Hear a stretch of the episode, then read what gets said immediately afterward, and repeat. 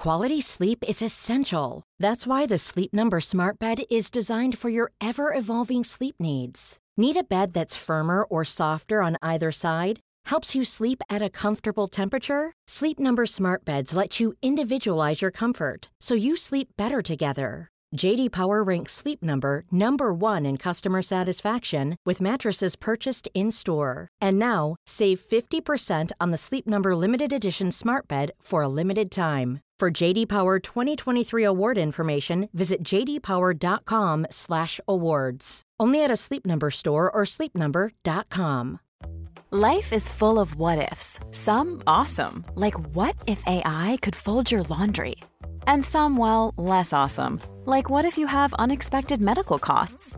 United Healthcare can help get you covered with Health Protector Guard fixed indemnity insurance plans. They supplement your primary plan to help you manage out of pocket costs. No deductibles, no enrollment periods, and especially no more what ifs. Visit uh1.com to find the Health Protector Guard plan for you.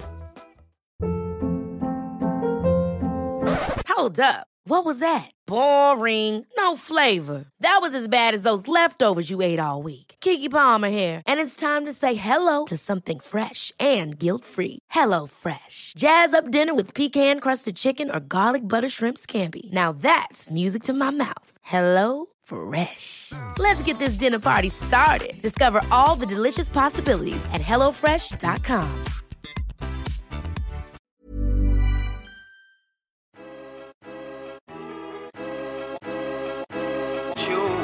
12 millions. Voilà le nombre de personnes qui aujourd'hui en France souffrent d'une pathologie mentale. Vous le saviez C'est 17% d'individus, de conjoints, de pères, de mères, de sœurs, de frères ou d'amis. C'est peut-être vous. On est tous concernés, de près ou de loin, par la maladie psychique. Et pourtant, dans les familles, dans les cercles d'amis et dans la société de manière générale, ce sujet est recouvert d'un voile, stigmatisé, parfois complètement éloigné de la réalité parce que la maladie psychique est une maladie comme une autre, j'ai décidé de lui consacrer un lieu de parole et d'échange unique.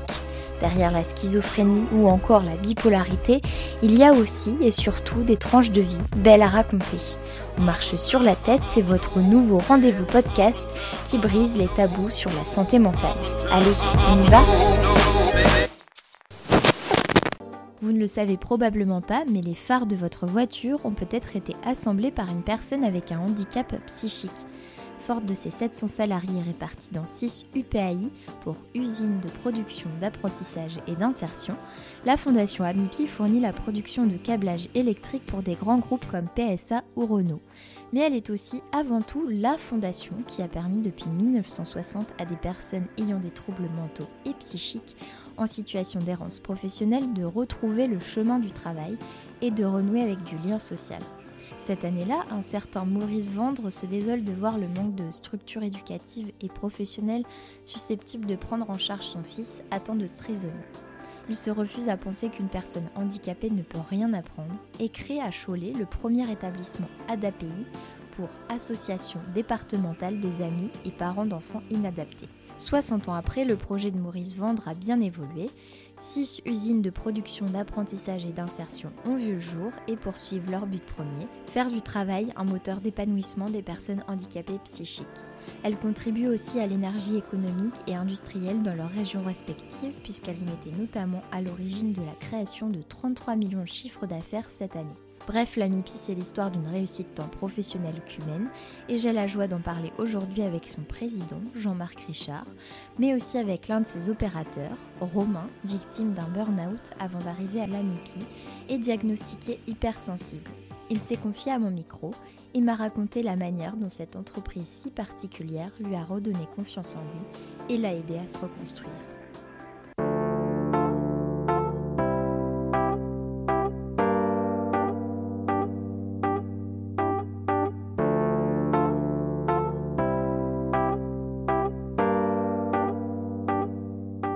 Je m'appelle Romain, j'ai 40 ans. J'habite dans un petit village à Mute-sur-Loire, euh, à côté de Chambord. Euh, j'ai une maison, une famille et euh, des, enfants. Alors mon parcours avant d'arriver à la MIPI, j'ai travaillé pendant 18 ans dans une, société. J'ai eu un licenciement économique, donc ça a été très complexe pour moi. euh, s'en est suivi par un CDD dans une entreprise de jardinage, enfin de magasin de jardinage. Euh, j'ai vite arrêté parce que on me donnait pas euh, ce qu'il fallait pour travailler, on me donnait pas de consignes, pas de matériel. Après, je suis retourné dans cette entreprise après un passage avec une psy, une thérapie. Ça a duré deux ans en remplaçant un, un salarié en arrêt maladie. Mon contrat s'est arrêté au moment de son licenciement. S'en est suivi par un CDD dans un magasin de bricolage. C'est là où j'ai fait un burn-out en fait, parce que bah rien ne se passait comme il faut, tout était désordonné. J'ai repris ma thérapie avec ma psychologue. C'est à ce moment que j'ai, euh, je suis allé à Cap Emploi. À la fin de, ma thérapie, on a envisagé de venir à la MIPI. Et euh, en fait, je n'ai pas plu parce que euh, j'ai eu une opération pour un, un cancer du, du, cuir chevelu. Donc ça a reporté d'un an. Et après, je suis arrivé euh, à la MIPI. Avant de parler vraiment de la MIPI, tu vas m'expliquer un peu euh, en détail ce que c'est, ce que ce que c'est que cette structure. Est-ce que tu peux me parler un, petit peu plus de toi, euh, de, de, qui tu es, comment tu pourrais te décrire? Alors je suis euh, quelqu'un qui est euh, hyper actif, hyper émotif, hyper sensible. J'ai un TDA, je voilà, je suis quelqu'un qui qui a besoin de bouger pour euh, avoir une, une satisfaction euh, tout le temps quoi. Donc j'avais besoin d'une euh, d'une entreprise bienveillante et qui puisse atténuer mon impulsivité à réagir. Donc on a trouvé le bon fonctionnement, la bonne entreprise. Est-ce que tu peux me parler de ton burn-out? Comment ça s'est manifesté à toi? Après mon licenciement économique, en fait, il y a eu un, un petit état dépressif, mais sans, sans gravité. J'ai rencontré ma psy à ce moment-là.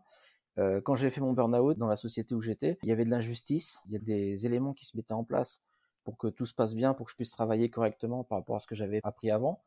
Et euh, en fait, il y avait six personnes qui donnaient des ordres, des contre-ordres. Ben, à un moment, euh, je suis quelqu'un qui a besoin d'une bonne structure. Ben, ça commençait à pas le faire. Je commençais à, à pas me retrouver, à faire des erreurs incompréhensibles. Je comprenais pas pourquoi je faisais ça alors que mon travail d'avant, ben, tout allait bien, j'arrivais à se structurer et tout. Et euh, ce qui m'a fait euh, exploser complètement, c'est quand euh, on me demande de faire un travail, donc je le fais. Et l'après-midi, on me dit bah vous avez pas fait ça et ça, alors qu'il y a des caméras partout, enfin on est surveillé. Et on m'a fait passer pour un menteur. Donc c'est c'était le lundi et le jeudi, je ne pouvais plus rien faire, je pouvais plus sortir, euh, je pouvais plus sortir de chez moi, je voulais voir plus personne, euh, voilà. C'était la goutte d'eau en fait. Voilà, c'est c'est la goutte d'eau qui a qui m'a fait exploser. Donc comment tu t'es retrouvé à découvrir euh, la MIPI grâce à ma conseillère Cap Emploi qui m'en avait parlé. Alors j'ai fait des tests aussi avec une psychologue du travail, euh, j'ai fait le test WIS4, donc euh, tout ça a confirmé que euh, il fallait que je retrouve une entreprise qui puisse m'encadrer et bienveillante pour reprendre goût au travail, refaire confiance euh, aux personnes, à, à, une hiérarchie, réapprendre à travailler correctement. Qu'est-ce qui était ressorti justement du portrait qui avait été défini par la psychologue? Bah, Que tous mes ressentis on pouvait mettre un nom dessus. Grâce à tout ça, j'ai appris mon fonctionnement. C'est-à-dire que je suis plus quelqu'un de lambda. Enfin, j'ai appris euh, à mettre un nom, à comprendre certaines choses, mettre un, une définition et euh, apprendre à travailler là-dessus. Parce qu'en fait, ça se manifestait comment chez toi? Tu avais, tu disais que tu avais de l'impulsivité euh, au travail, mais pas que dans la vie de tous les jours? Oui. Alors autant je peux être quelqu'un de, de, calme, mais voilà, l'impulsivité peut en une seconde prendre le dessus et avoir des réactions, euh, dire des choses que euh, non réfléchies et qui peuvent euh, avoir des effets graves, enfin des répercussions graves.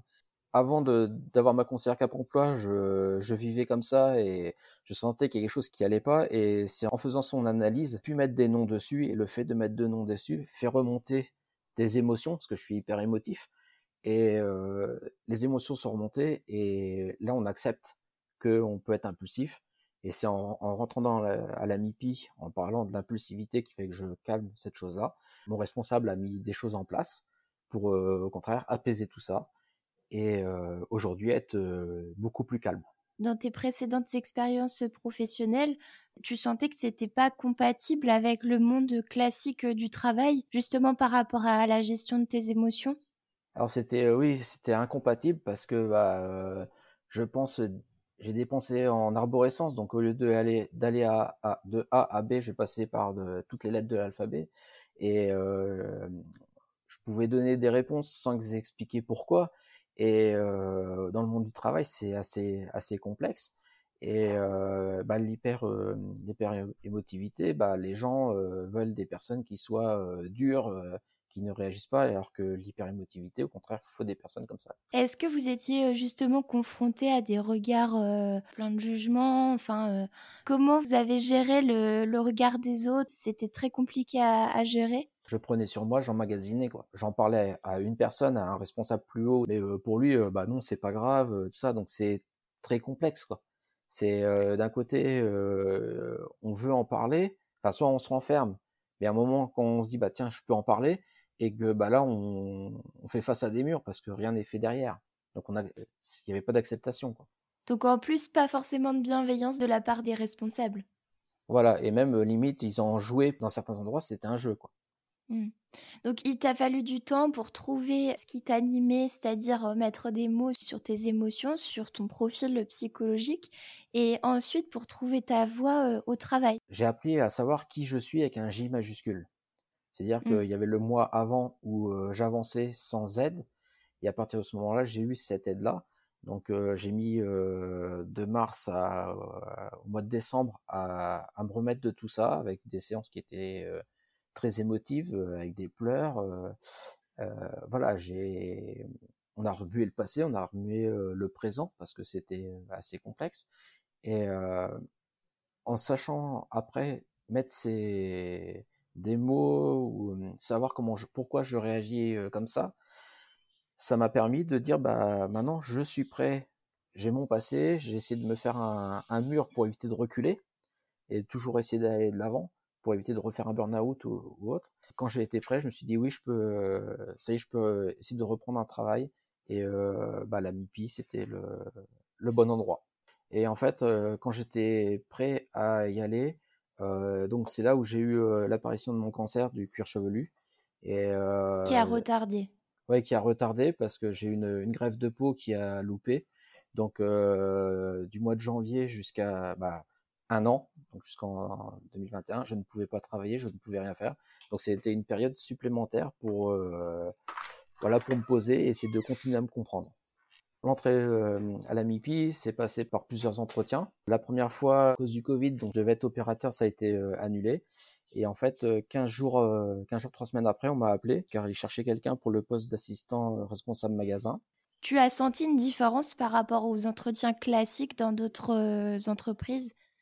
Euh, oui, totalement différent parce que le- les gens nous écoutent, essayent de comprendre qui on est, comment on fonctionne et de trouver le poste le mieux adapté, l'encadrement spécifique pour la personne. Ok. Et donc aujourd'hui, comment c'est le quotidien au sein de la MIPI? À quoi, à quoi ça ressemble tes journées euh, concrètement? Alors mes journées bah, commencent par de l'administratif, rentrer les sorties de, de matière pour euh, aller sur les kits, imprimer les listes à servir pour que mes collègues puissent les faire pour l'envoyer en production. Euh, une fois que les palettes sont rentrées, je, je fais l'administratif pour rentrer les palettes en stock. J'organise un petit peu la journée de mes collègues pour que tout se passe bien au magasin, que ce soit rangé, euh, éviter les, les petits soucis de, de rentrer en stock, etc. Donc pas mal de missions euh, diverses et variées. Oui, voilà, j'ai besoin de ça. Pas de rester tout le temps derrière l'ordinateur, euh, voilà. Avec du recul aujourd'hui, euh, comment tu différencies tes expériences passées et celles présentes? Bah, les expériences passées, c'était toujours pareil et euh, pas d'écoute pour faire évoluer les choses. Ici à la MIPI, si je vois quelque chose qui pourrait être amélioré, voilà, j'y réfléchis et je vois avec mon, mon responsable qui prend la décision si euh, oui ou non on doit faire un changement. Donc il y a des possibilités d'évolution. Et il y a une meilleure écoute, le, le rapport avec les autres est différent, j'imagine? Oui, c'est très différent parce que voilà, il y a une, une très bonne écoute et euh, tout est fait pour que d'un problème, on trouve une solution entre guillemets un parachute pour pouvoir euh, s'auto-contrôler et voilà, éviter de faire des erreurs ou des choses comme ça. Tout est fait pour que j'évite de me bloquer suite à un problème. quoi. On trouve facilement une solution. Est-ce que tu auras un exemple de problème, entre guillemets, qui a été rapidement résolu? Quand je validais des listes à servir, il m'arrivait des fois peut-être de- d'oublier euh, de valider une ligne. Mon responsable a vite trouvé une, solution euh, avec une option. Donc il m'a fait voir l'option et à chaque fois que je fais une liste à servir, que je dois la valider, je fais cette option et je vérifie que tout est validé comme il faut. Et euh, donc à ce moment-là, euh, voilà, je peux passer à autre chose. Donc c'est un petit peu le parachute. je fais une action, je m'auto-contrôle et s'il y a un souci, bah, on fait la correction et après, euh, c'est de la discipline positive. Quand il y a un problème, ce qui est pas mal, c'est de, pouvoir se remettre en question. En fait, mes problèmes, euh, mon burn-out et l'opération euh, du cancer, ça m'a permis de me remettre en, question dès qu'il y a un problème, dire voilà, il y a un problème, pourquoi j'ai fait, à jouer avec mon responsable aussi, j'ai fait cette erreur, donc je me remets en question, me dire voilà, je fais des erreurs, pourquoi je fais ces erreurs-là, et donc voilà, on met le, entre guillemets le parachute en place pour éviter que ça s'accumule. Et être rassuré qu'on puisse euh, mettre en place des choses pour euh, éviter ces problèmes. Oui, c'est bien plus constructif finalement qu'une relation hiérarchique classique où euh, le responsable est juste là pour donner les ordres. Là, il y a une relation d'égal à égal finalement. Oui, voilà, en fait, on est tous un peu tous au même niveau et voilà, il y a juste l'apport de consignes, mais qui ne sont pas autoritaires, qui permettent de que ça soit plus fluide et vraiment acceptable, que ça nous ça nous bloque pas quoi. Les maladies psychiques, est-ce qu'elles sont mises entre parenthèses ou vous en parlez librement euh, entre collègues et, euh, et euh, enfin avec votre équipe? Alors avec mes, mes collègues du magasin, je n'en parle pas parce qu'on a tous nos problèmes et ça reste nos problèmes à nous. Euh, par contre, euh, on peut facilement en parler avec nos encadrants qui sont très ouverts euh, à nos problèmes. Et est-ce que tu continues à avoir un suivi psychologique? Alors le suivi psychologique, j'ai arrêté parce que bah, financièrement, quand on est en burn-out ou en arrêt maladie enfin, en longue durée, ça a un, coût et je ne pouvais pas supporter. Donc aujourd'hui, enfin ça fait deux ans que je, enfin un an, un an et demi que je que j'ai arrêté. Mais tu n'en ressens pas forcément le besoin aujourd'hui. Je n'en ressens pas le besoin. La seule fois où je pourrais y retourner éventuellement, c'est pour faire un, bilan avec ma psychologue, pour euh, lui donner des nouvelles et savoir comment lui dire, bah voilà, maintenant j'y arrive. Quoi. Mmh. Ça a été un peu ton tremplin, le suivi psychologique quelque part. Oui, c'est ce qui m'a révélé euh, pour euh, qui je suis aujourd'hui. Ouais.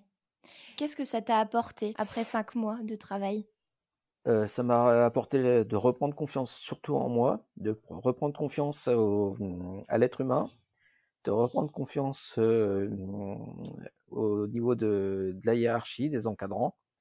Ça me permet aussi de, reprendre des horaires fixes. Ça veut dire que bah, c'est pas euh, je me lève à 8 heures, je mange quand j'ai envie, voilà. Donc c'est reprendre un, rythme, un retour à la société.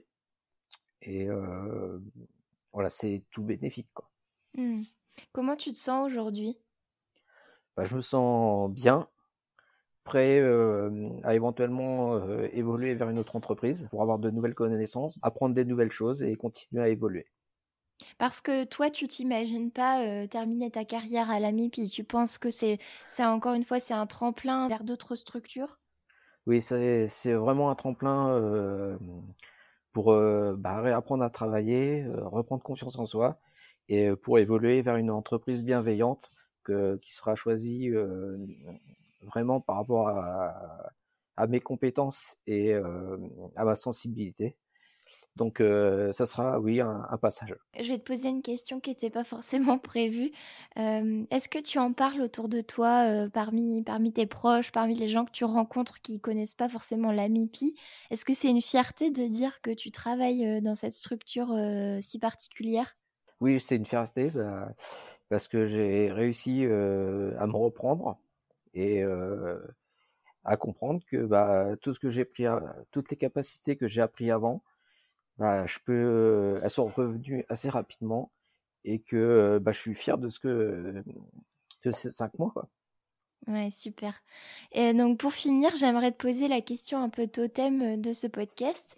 Avec un peu de recul aujourd'hui, es-tu en mesure de dire que la maladie psychique t'a appris en bien quelque chose? Et si oui, quoi?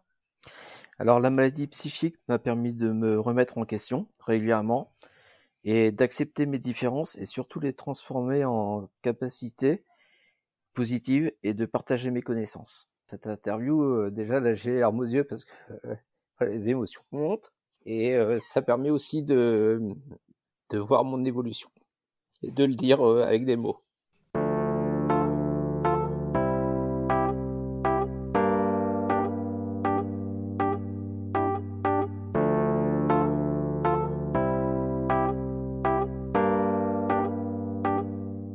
Pour comprendre les ressorts de cette méthode si particulière, j'ai demandé à Jean-Marc Richard, président de la fondation Amipi, de nous expliquer les secrets de management de son entreprise. Alors l'histoire avec l'Amipi euh, démarre d'abord avec une rencontre, celle de Maurice Vendre, euh, qui est le fondateur. Et Maurice Vendre avait un fils qui est devenu euh, mon ami, qui était Bernard. Et Bernard avait juste quelque chose de, spécial, il était trisomique. Et euh, en fait, il était ouvrier euh, et, était un citoyen, j'ai envie de dire, comme un autre. Il réussissait par son travail qui l'intéressait, il se développait bien, il avait son autonomie, son chez-soi, etc. Mais euh, le, seul problème de Bernard, c'est qu'en fait, au tout début de sa vie, il avait été exclu de l'école alors qu'il apprenait, mais, mais il apprenait un rythme qui était différent de celui, euh, j'allais dire, des enfants ordinaires. Et, et, en fait, euh, euh, son père, qui, qui, a vécu très mal cette situation, finalement s'est mis lui-même au travail et s'est dit, ben, si mon fils apprend, il faut que je puisse organiser les choses pour que mon fils puisse avoir un devenir, une autonomie. Voilà. Et il a créé des lieux d'apprentissage. Euh, pourquoi? Parce qu'il a observé que son enfance, il était stimulé euh, par des apprentissages et non pas par des tâches, euh, tout simplement. S'il était stimulé par des apprentissages, son cerveau se développait et ses capacités s'élevaient et forcément, petit à petit, il pouvait faire des activités qu'au départ, on aurait imaginé qu'il n'aurait pas pu faire. Et, lui, Maurice s'est retrouvé finalement confronté à deux choses, je pense. D'abord l'exclusion, de son fils de l'école, ça c'est un moment euh, très fort dans sa vie. Et la deuxième chose, c'est le fait que la plupart des gens, et particulièrement beaucoup de médecins, lui disaient, dans le fond, euh, n'oubliez jamais, votre fils est, débile et il restera débile. Et autrement dit, euh, il figeait tout le processus intellectuel de, de, la personne. En fait, ce qu'il a fait pour son fils, c'est-à-dire lui donner les moyens d'apprendre, se développer, puis d'acquérir une autonomie justement par le travail, parce que le travail, c'est quand même ce qui permet, quand il est bien organisé, bien évidemment, bah, de donner une autonomie, euh, ne serait-ce que sociale, financière, et puis de créer aussi une activité qui permet à une personne de, de se dire euh, exister par son travail. Hein.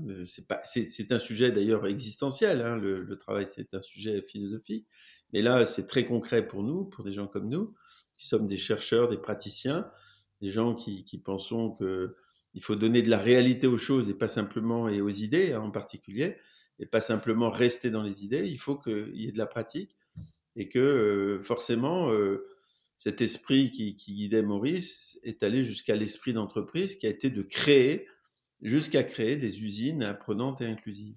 Jusque dans les années 50-60, l'enfant handicapé était un enfant qu'on cachait, voyez euh, on cachait. Pourquoi? Parce que c'était l'opprobre sur toute la famille. On ne savait pas d'où était l'origine, si c'était génétique, si ça n'était pas. Et donc on se disait globalement, euh, les familles qui ont des enfants avec handicap, euh, faut, faut quelque part un peu les blacklister. Donc forcément, la façon dont ces familles se sont défendues, ça a été de, de, de, créer un silence. Et puis alors ensuite, ce qui a été très important, c'est que Maurice Vande s'est appuyé sur quelque chose d'extraordinaire, et on y reviendra, c'est de dire dans le fond, euh, le, le, le, cerveau se développe, euh, et ça c'est l'intuition fantastique de la plasticité du cerveau, hein, cette capacité qu'a le cerveau de, de, contourner des difficultés, euh, de créer de nouveaux chemins quand, quand il y a un blocage génétique par exemple, et ben, si vous mettez la personne dans des séries d'apprentissage où lui-même il, a ses points de repère, hein, et donc ça veut dire qu'il le point d'entrée des apprentissages va, devoir être recherché hein, par, les, par les équipes euh, qui, entourent cette personne, c'est-à-dire à partir d'où la personne peut, peut, apprendre, et là lui fournir les apprentissages qui lui permettent de décoller, hein, entre guillemets. Hein, et bien à ce moment-là, euh, c'est cette succession d'apprentissages qui fait qu'on va créer de nouvelles synapses, de nouvelles connexions synaptiques et forcément de nouveaux chemins hein, où euh, euh, le, le, cerveau va, va se développer. On est dans les années 50-60. Euh, ces gens qui sont euh, Maurice Vendre, avec comme compagnon en particulier mon père, c'est des gens qui ont connu la guerre, qui ont vu l'exclusion, qui emmenaient les gens dans les camps. Et, et, eux, jeunes, ils ont forcément suivi leurs professeurs qui étaient des gens comme Georges Bidault, qui a été président.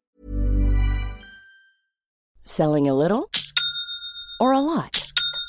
Shopify helps you do your thing however you cha-ching. Shopify is the global commerce platform that helps you sell at every stage of your business. From the launch your online shop stage to the first real life store stage, all the way to the did we just hit a million orders stage. Shopify is there to help you grow. Shopify helps you turn browsers into buyers with the internet's best converting checkout. 36% better on average compared to other leading commerce platforms because businesses that grow grow with Shopify. Get a $1 per month trial period at shopify.com/work. shopify.com/work. Quality sleep is essential. That's why the Sleep Number Smart Bed is designed for your ever-evolving sleep needs. Need a bed that's firmer or softer on either side? Helps you sleep at a comfortable temperature? Sleep Number Smart Beds let you individualize your comfort so you sleep better together. JD Power ranks Sleep Number number 1 in customer satisfaction with mattresses purchased in-store. And now, save 50% on the Sleep Number limited edition Smart Bed for a limited time. For JD Power 2023 award information, visit jdpower.com/awards. Only at a Sleep Number store or sleepnumber.com.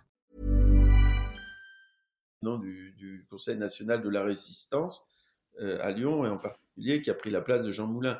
Donc, si vous voulez, c'était ça quand même, le, le fait qu'on résiste, c'est, je pense, le premier euh, ADN de, de la Fondation Amipi. Et alors, comment aujourd'hui vous faites perdurer cet ADN alors, cet ADN, il perdure parce que globalement, vous avez une deuxième exclusion. Vous avez compris, la première exclusion, celle qui a concerné euh, Bernard, parce qu'il était trisomique, c'est l'exclusion à l'âge de 6-7 ans de l'école de la République. Et eh ben nous, la, la deuxième exclusion, c'est lié à la mondialisation c'est globalement des activités qui étaient très vertueuses sur le plan scientifique, puisque cette plasticité du cerveau se développe. Hein, le cerveau se développe par les périphéries, par le fait qu'on fasse des activités manuelles. Vous voyez, les périphéries du cerveau, c'est le toucher, c'est le, c'est la vision, c'est l'odorat, c'est le goût, c'est tous ces sens kinesthésistes, etc., qui font que, à un moment donné, notre cerveau se développe parce qu'il y a du, il y a du contact avec la réalité. Vous voyez, on passe de l'idée à la réalité on déclenche des neurotransmetteurs qui vont vous faire faire un certain nombre de choses, et eh ben, et eh ben cette chose-là, à partir du moment où on vous dit vos usines vont fermer, ben c'est une nouvelle exclusion, c'est l'exclusion du travail. Hein et c'est pour ça que le travail est la vertu que nous on défend avant tout, parce que c'est un moyen exceptionnel pour développer les personnes. Aujourd'hui, comment se portent vos usines? Est-ce que vous envisagez une croissance à plus ou moins long terme de, nouvelles implantations d'usines en, en France? Vous êtes à la tête de six usines, c'est ça? Exactement, et c'est à peu près un petit millier de personnes, 33 millions d'euros de chiffre d'affaires, autrement dit de création de richesse. Euh, et donc, si vous voulez, c'est des petites usines qui rendent de grands services aux populations. Vous voyez, donc une ville comme Cholet qui a 50-60 000 habitants euh, va avoir besoin, parce que dans ces populations, il n'y a pas que des gens qui sont avocats, euh, médecins ou etc.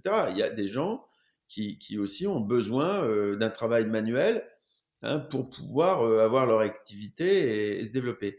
en France, malheureusement, pour des raisons nombreuses, hein, mais à partir du moment où il y a eu la mondialisation dans les années, milieu des années 1990, en France, il n'y a pas de débat démocratique sur ce sujet. Donc les entreprises sont laissées à elles-mêmes. Qu'est-ce qu'elles font? Ben, À un moment donné, elles se disent, cette activité, je peux la conserver, cette activité, je peux pas la conserver. Et vous avez d'ailleurs un grand patron, quoi, un grand patron parce que son entreprise est grande.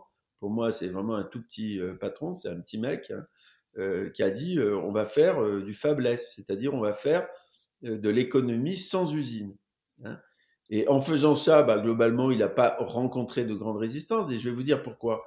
C'est que d'abord, l'usine, c'était un lieu où on faisait plutôt une transformation, on faisait du taylorisme. Plutôt, on transformait des hommes en machines. Donc forcément, c'était pas très populaire, vous voyez, les usines. Alors que Maurice Vand, lui, il n'a pas du tout fait ça. Il a décomposé les, tâches des, euh, les tâches qui sont à faire dans une usine en apprentissage. Et ensuite, il a permis à des gens de passer d'un apprentissage à un autre apprentissage avec une idée qui était majeure. C'était que les gens, à la fin, quand ils avaient fait, accompli tous leurs apprentissages, euh, pouvaient quitter l'entreprise pour aller faire autre chose ailleurs. Voyez, des choses que vous avez envie de faire. Et, et, et ça, c'était très intéressant dans son programme, mais il n'a pas du tout été suivi. Donc ça veut dire que nos usines se sont retrouvées en très grand danger, auraient dû fermer d'ailleurs euh, si on n'avait pas été à plusieurs, euh, dont certains de nos amis euh, de chez Peugeot à l'époque. Il y en a énormément qui ensuite se sont mobilisés pour dire, mais dans le fond, ces gens, ils ont réussi à faire quelque chose qui est très intéressant, c'est donner du sens au travail et donner des moyens par un travail qui paraissait idiot, en final, de développer des gens, des cerveaux, etc., par l'organisation du travail. Si mmh. je fais faire toujours la même tâche à quelqu'un, je développe pas son cerveau, voire il y a des tas de zones du cerveau qui vont régresser. Vous allez avoir même des fentes qui vont se créer. Et, et, et en fait, si vous faites des apprentissages et que vous ne faites pas toujours le même apprentissage et que vous les multipliez, vous allez, entre guillemets, muscler, faire grossir le cerveau. Et ça, c'est prouvé. Vous voyez, il y a une étude, par exemple, avec les taxis londoniens, où on regarde leur cerveau par scintigraphie, euh, on le mesure avant euh, un apprentissage qui est d'apprendre le métier de taxi à Londres. Et ensuite, une fois que l'apprentissage est fait, on regarde le cerveau et on voit qu'il a grossi. Si ça marche bien, si c'est bon pour la personne, normalement, cette personne prend confiance en elle oui. et doit, et doit aller. gagnant-gagnant, en fait. Et doit aller plus vite. Est-ce que vous travaillez main dans la main avec la psychiatrie? Et si oui, comment? Alors, ce que, ce que je voulais vous, dire, c'est que là, vous avez vu, on partait d'un sujet qui n'était pas, qui pas le sujet psychiatrique, qui était le sujet. Non, c'est vrai. Euh, Économique. génétique plus le. Et génétique, oui, oui, c'est vrai. Le volet, mm. euh, puisque la trisomie, c'est une maladie génétique, c'est pas une maladie. C'est pas une maladie psychiatrique, oui, c'est vrai qu'on n'a pas fait le distinguo, mais, mais parmi vos effectifs, vous avez, euh, vous avez des personnes qui présentent des handicaps psychiques. Oui, oui, alors ce que je voulais vous dire, ce qui était très important, c'est qu'on devait fermer en 2002, mais on, on, a Stellantis maintenant, donc le groupe Peugeot, qui nous soutient euh, vraiment très très bien pendant ces années de très grande crise qui ne nous laisse pas tomber. Hein, ça, ça a été remarquable et, jamais, euh, si vous voulez, je, je, je, je les remercierai euh, toute mon existence pour ce qu'ils ont fait, parce que ça a été long, ça a été coûteux pour eux, d'accord? Ensuite, euh, Renault est venu nous rejoindre, d'accord? Et donc, on a pu avoir une base de plus en plus forte, et donc on a pu recruter de nouveau, au lieu de mourir, on a pu recruter, et surtout avoir des économies d'échelle qui ont fait que l'économie qui est devenue meilleure qu'avant. D'accord? Et en finale, ce qui s'est passé, on a recruté 600 personnes. Et là, moi, je ne sais pas quelles sont les maladies des gens. D'accord? Euh, Quand les gens nous arrivent, moi, je suis pas médecin. Euh, il n'y a pas de médecin dans notre organisation. Ce sont les maisons du handicap qui nous orientent les gens en disant ces personnes ont des handicaps euh, cognitifs, prenez-les. Et il se trouve que pour des raisons très importantes et qui viennent sur votre deuxième sujet, euh, j'ai rencontré un homme qui s'appelle le professeur Jean-Michel Ougourian, euh, et, et, et, cet homme a écrit un livre qui est fondamental, qui s'appelle Le troisième cerveau. Et dans ce livre, j'ai compris des tas de choses, puisque lui, il est neuropsychiatre, hein, donc vous voyez la psychiatrie, qui correspondaient tout à fait à mes attentes, c'est-à-dire comment les gens peuvent travailler ensemble et, et avoir du bien-être à travailler. D'accord? Et, et, et, je me suis appuyé sur des tas d'éléments que lui-même avait euh, décrits euh, dans ce livre, Le troisième cerveau. J'en prends un exemple, par exemple, c'est l'intentionnalité. Euh, si vous avez une intentionnalité forte, votre cerveau transmet cette intentionnalité à condition d'être compétent, d'être bienveillant, d'avoir le désir de transmettre et de gérer quelque chose de fondamental qui est le poison de la rivalité. Et eh ben votre, votre, votre intentionnalité fait que vous allez transmettre à des gens qui ont le goût d'apprendre euh, vos propres apprentissages, vos propres savoir-faire. D'accord? Et vous allez développer les gens ainsi en faisant ceci. Et à un moment donné, j'ai essayé de le rencontrer. Ça a mis deux ans. Et quand je l'ai rencontré, je lui ai raconté ce que j'avais fait à partir de son livre, Le troisième cerveau. Hein et puis aussi ce qu'il appelait les neurones miroirs, euh, qui existent dans son concept à lui. Euh, on les a pas forcément vus, hein, euh, mais en tout cas, on a vu que des cerveaux apprenaient, en particulier chez les macaques et chez les pianistes. On a vu que euh, quand un pianiste euh, qui sait jouer regarde un autre pianiste jouer, son cerveau fonctionne quasiment de la même fonction. Et ça s'appelle la psychologie du désir mimétique.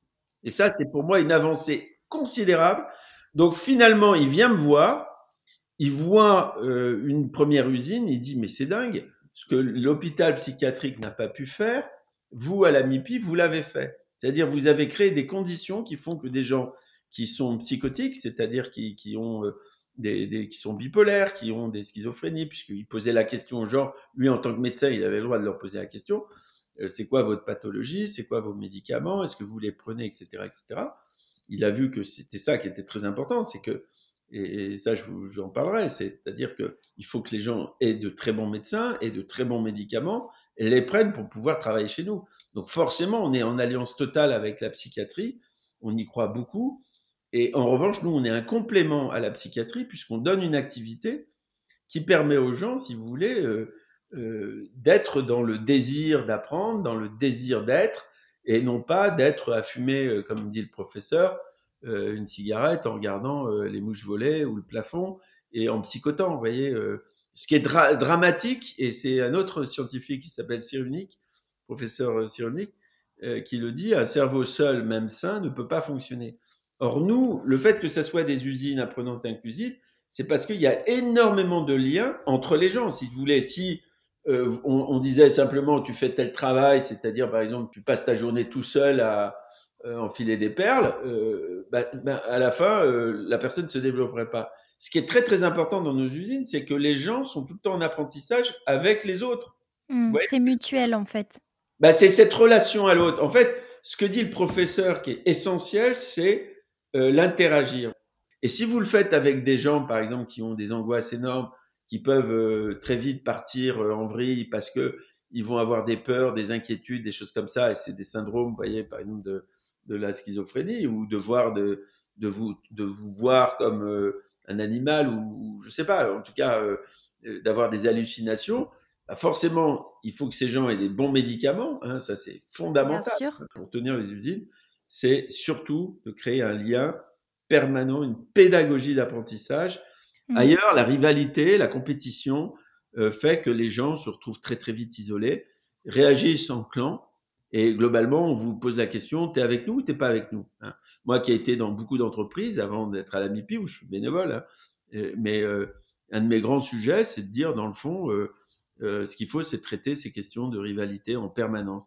Et je reviens sur la notion de modèle apprenant et inclusif, le, le modèle de la psychologie mimétique que développe le professeur Augourian, bah, c'est forcément être compétent. Il faut travailler la compétence avant tout, la bienveillance, le désir de transmettre. Et on ne peut pas confier, euh, si vous voulez, à des chefs qui n'ont pas le désir de transmettre, voyez, euh, des jeunes ou des moins jeunes, ou en tout cas des gens, euh, s'ils n'ont pas ce désir de transmettre, ou s'ils entretiennent la rivalité. Et alors, vous parliez tout à l'heure de pédagogie euh, active. Parmi les encadrants euh, qui encadrent du coup les, les, ouvriers, euh, est-ce qu'il y a des formations autour de la psychiatrie, autour des maladies génétiques qui leur sont proposées? On a bien évidemment développé des, des modèles puisqu'on est une, une organisation scientifique.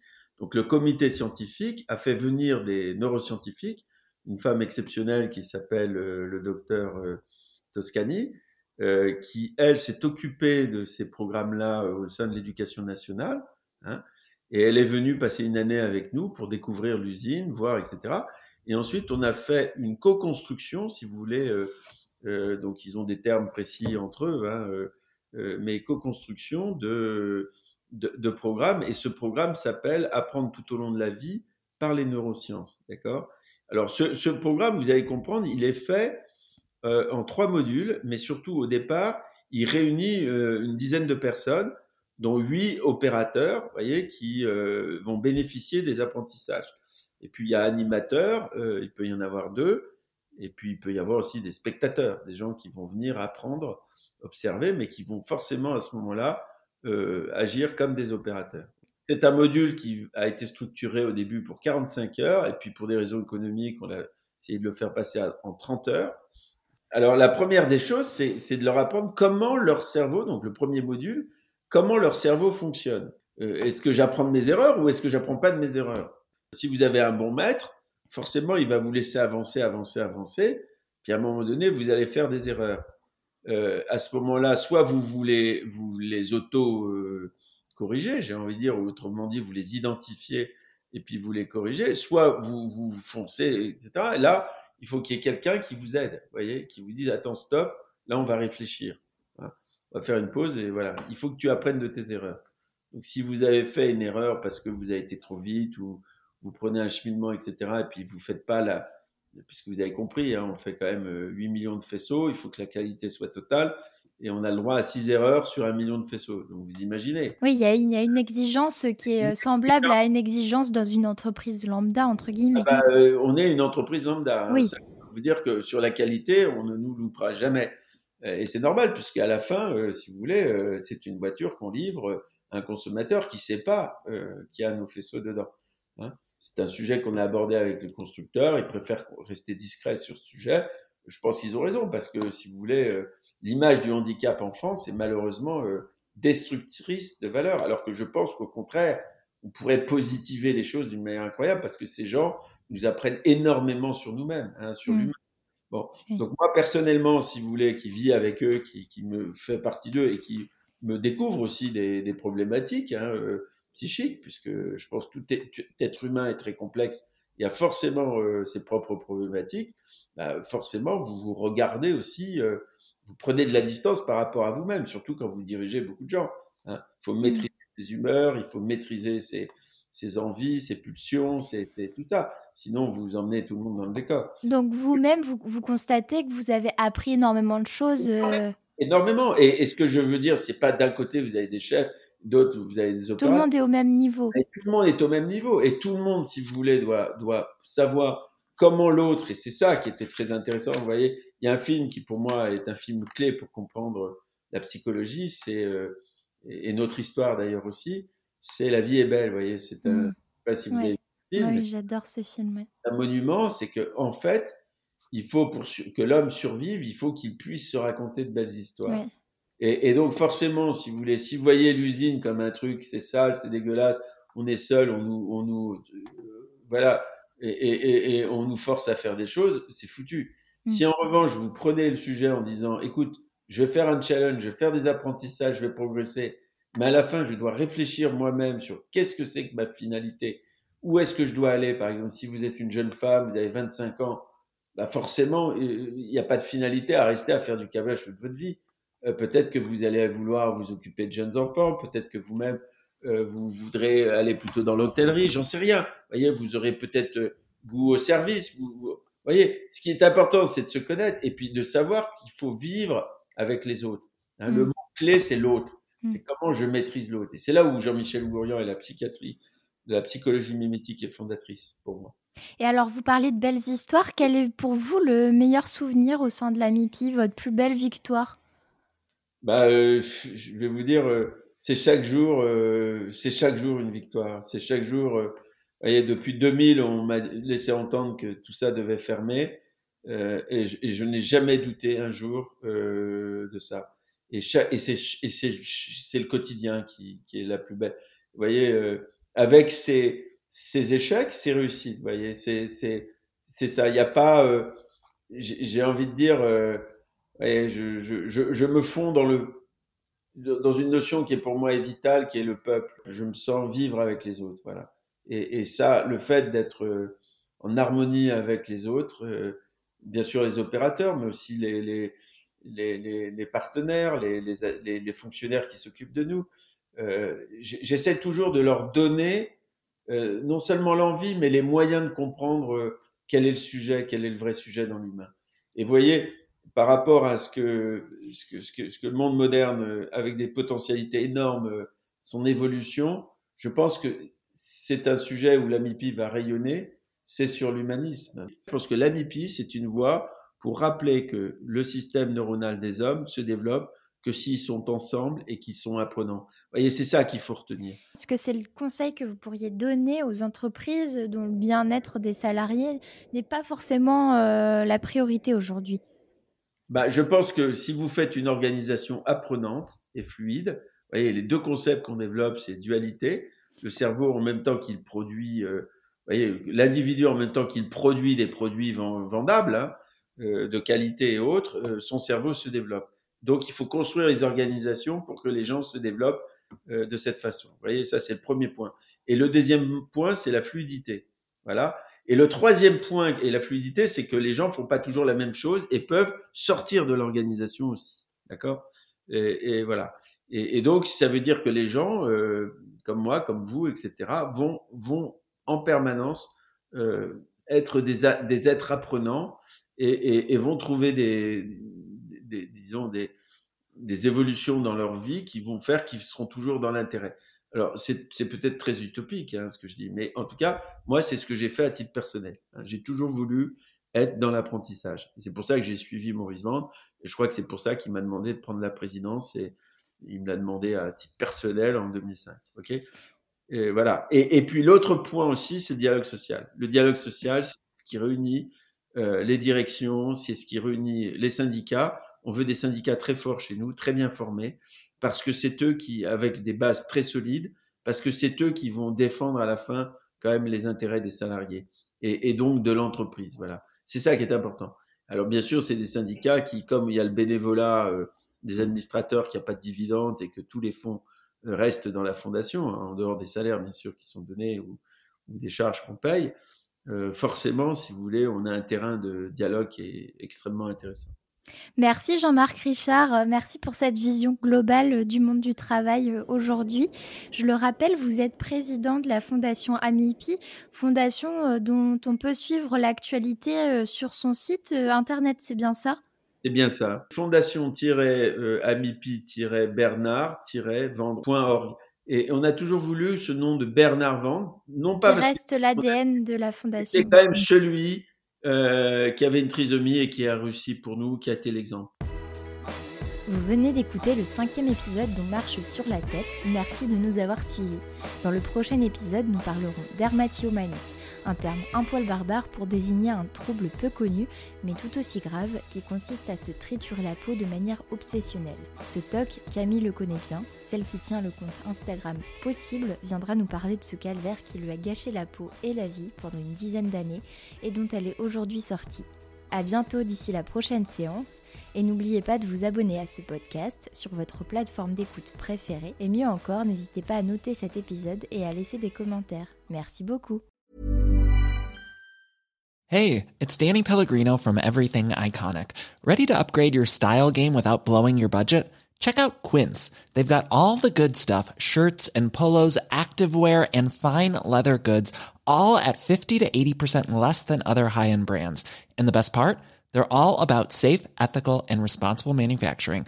Get that luxury vibe without the luxury price tag. Hit up quince.com slash upgrade for free shipping and 365 day returns on your next order. That's quince.com slash upgrade. Ever catch yourself eating the same flavorless dinner three days in a row? Dreaming of something better? Well, HelloFresh is your guilt free dream come true, baby. It's me, Kiki Palmer. Let's wake up those taste buds with hot, juicy pecan crusted chicken or garlic butter shrimp scampi. Mm. Hello Fresh. Stop dreaming of all the delicious possibilities and dig in at HelloFresh.com. Let's get this dinner party started. Planning for your next trip? Elevate your travel style with Quince. Quince has all the jet setting essentials you'll want for your next getaway, like European linen, premium luggage options, buttery soft Italian leather bags, and so much more. And is all priced at 50 to 80% less than similar brands. Plus, Quince only works with factories that use safe and ethical manufacturing practices. Pack your bags with high-quality essentials you'll be wearing for vacations to come with Quince. Go to quince.com/pack for free shipping and 365-day returns.